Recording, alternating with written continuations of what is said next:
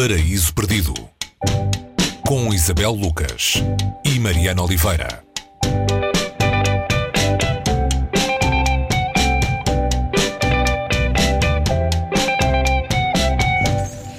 Hoje no Paraíso Perdido vamos deserto adentro com um livro que em parte ajudou a construir o nosso imaginário do deserto. O livro é O Céu que nos Protege, o autor é Paul Bowles. A história, Isabel, é a viagem doente e demente de um casal nova-iorquino pelo norte de África que parte à procura, não sabemos bem do quê, talvez deles próprios, e vamos acompanhando as peripécias existenciais profundas uh, que vão marcar o caminho e os desencontros deste casal, Kit e Port, na sua viagem pelo deserto. Sim, olá, é verdade. É, é, como disseste, faz parte do nosso imaginário do deserto, este livro do, do Paul Bowles. E, mas depois nós tentamos esquecer a parte trágica da coisa, não é? Uh, neste aspecto, e, e lembramos-nos do céu e das grandes descrições que ele faz uh, da paisagem, que são das grandes descrições daquilo que se chama a literatura de viagem. E este livro, logo no início, foi complicado de publicar, porque quem encomendou o livro, a editora que pagou antecipado os direitos a Paulo Bowles para se instalar no deserto e escrever um romance, uh, ficou de alguma maneira desiludida com o livro que recebeu, uh, achou que não era um romance, que era outra coisa e não o publicou e acho que se arrependeram bastante.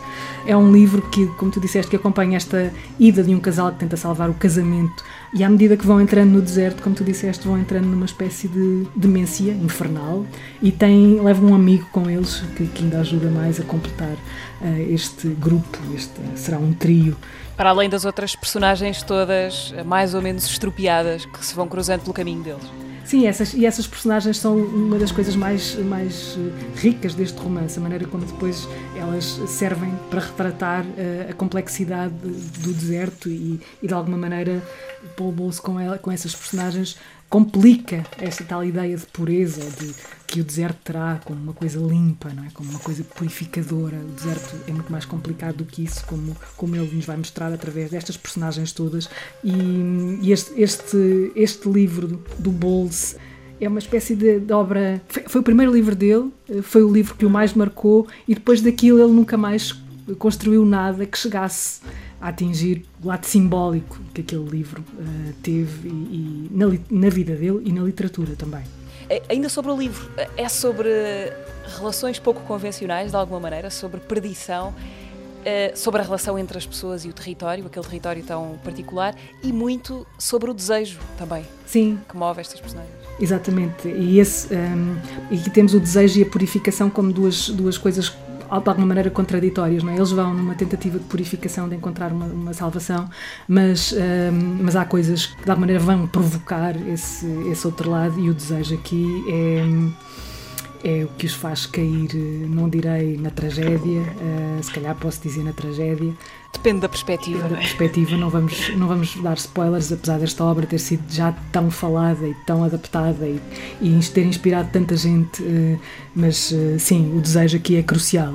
Dizíamos há bocadinho que este é um livro de viagens. Logo no início há uma distinção curiosa e muito atual, talvez, entre o turista e o viajante, eh, em que se diz que é tudo uma questão de tempo. O turista é aquele que tem pressa de voltar e o viajante é aquele que não pertence mais a um lugar do que a outro, que de alguma maneira está sempre em movimento de um lugar para outro, mas não é mais de um uh, do que de outro lugar. Paul Bowles foi também ele um viajante e acabou por viver uma grande parte da sua vida em África. Este é o primeiro livro dele, foi publicado pouco depois de Paul Bowles se ter fixado em Tanger, onde iria viver grande parte da sua vida e onde recebeu também muitos escritores seus contemporâneos uh, nesse seu refúgio de Tanger. Sim, falavas dessa, dessa ideia, dessa distinção que ele faz no início entre o viajante e o turista, e ele revelou-se de facto um viajante nesse sentido do deslocamento, como é que encarou a vida dele. Ele mudou-se para Tanger, onde viveu os últimos 50 e, e muitos anos de vida.